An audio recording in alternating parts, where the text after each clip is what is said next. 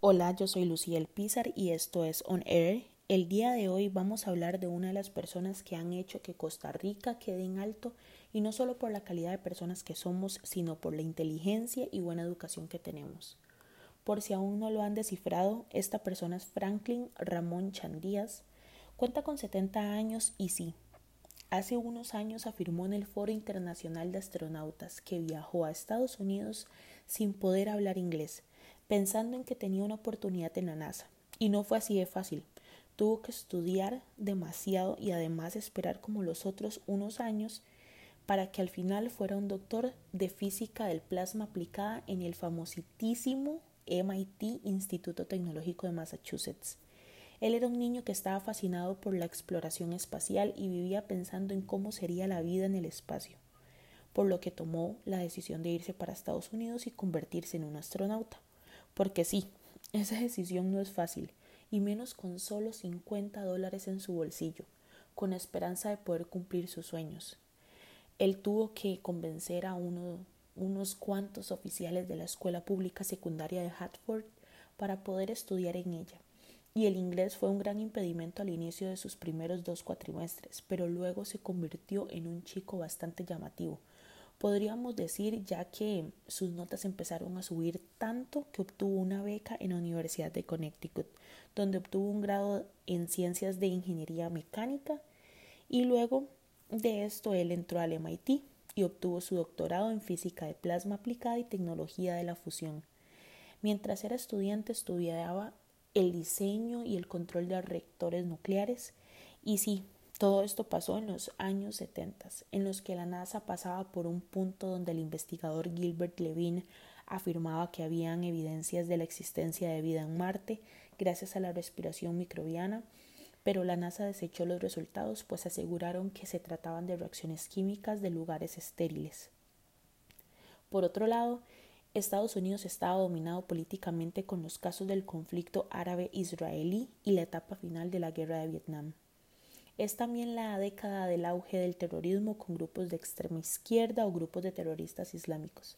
Pero Franklin Chan, después de esta década de bastante trabajo y esfuerzos, se convierte en un astronauta en 1981, en los que su carrera se dispara y llega a, uno de los primeros a ser uno de los primeros latinoamericanos en trabajar para la NASA, sobre todo en tener siete misiones espaciales, donde acumula un total de 1.600 horas de experiencia espacial, incluyendo 19 horas y media en caminatas espaciales. En ese tiempo se desempeñó como especialista de la misión STS-91, misión final del transbordador Alamir, hasta que para el 2005 se retira de la NASA, en donde funda su compañía Ad Astra Rocket Company con sedes en Houston, Texas, Estados Unidos y en Liberia, Costa Rica, dedicada al desarrollo de un motor de propulsión con plasma.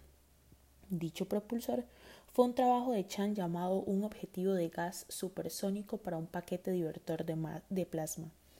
Y este mismo formó el concepto del motor de plasma que fue inicialmente llamado motor de plasma de pluma híbrida.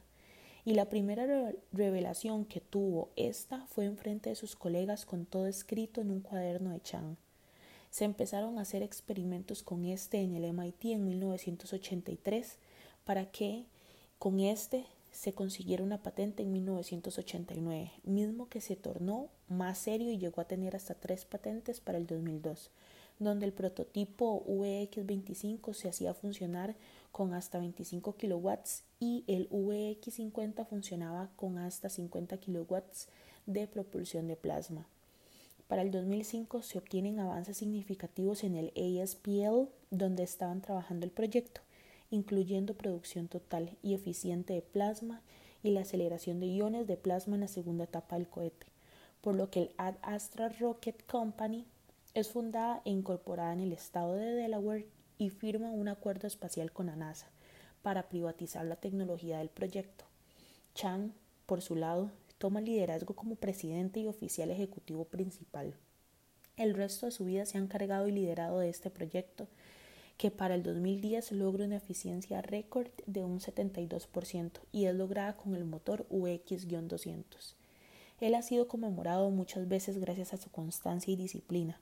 Él dejó a su Costa Rica, su hogar, que estaba pasando por bajos impulsos de, la, de las reformas sociales y económicas de Calderón Guardia y de Figueres Ferrer.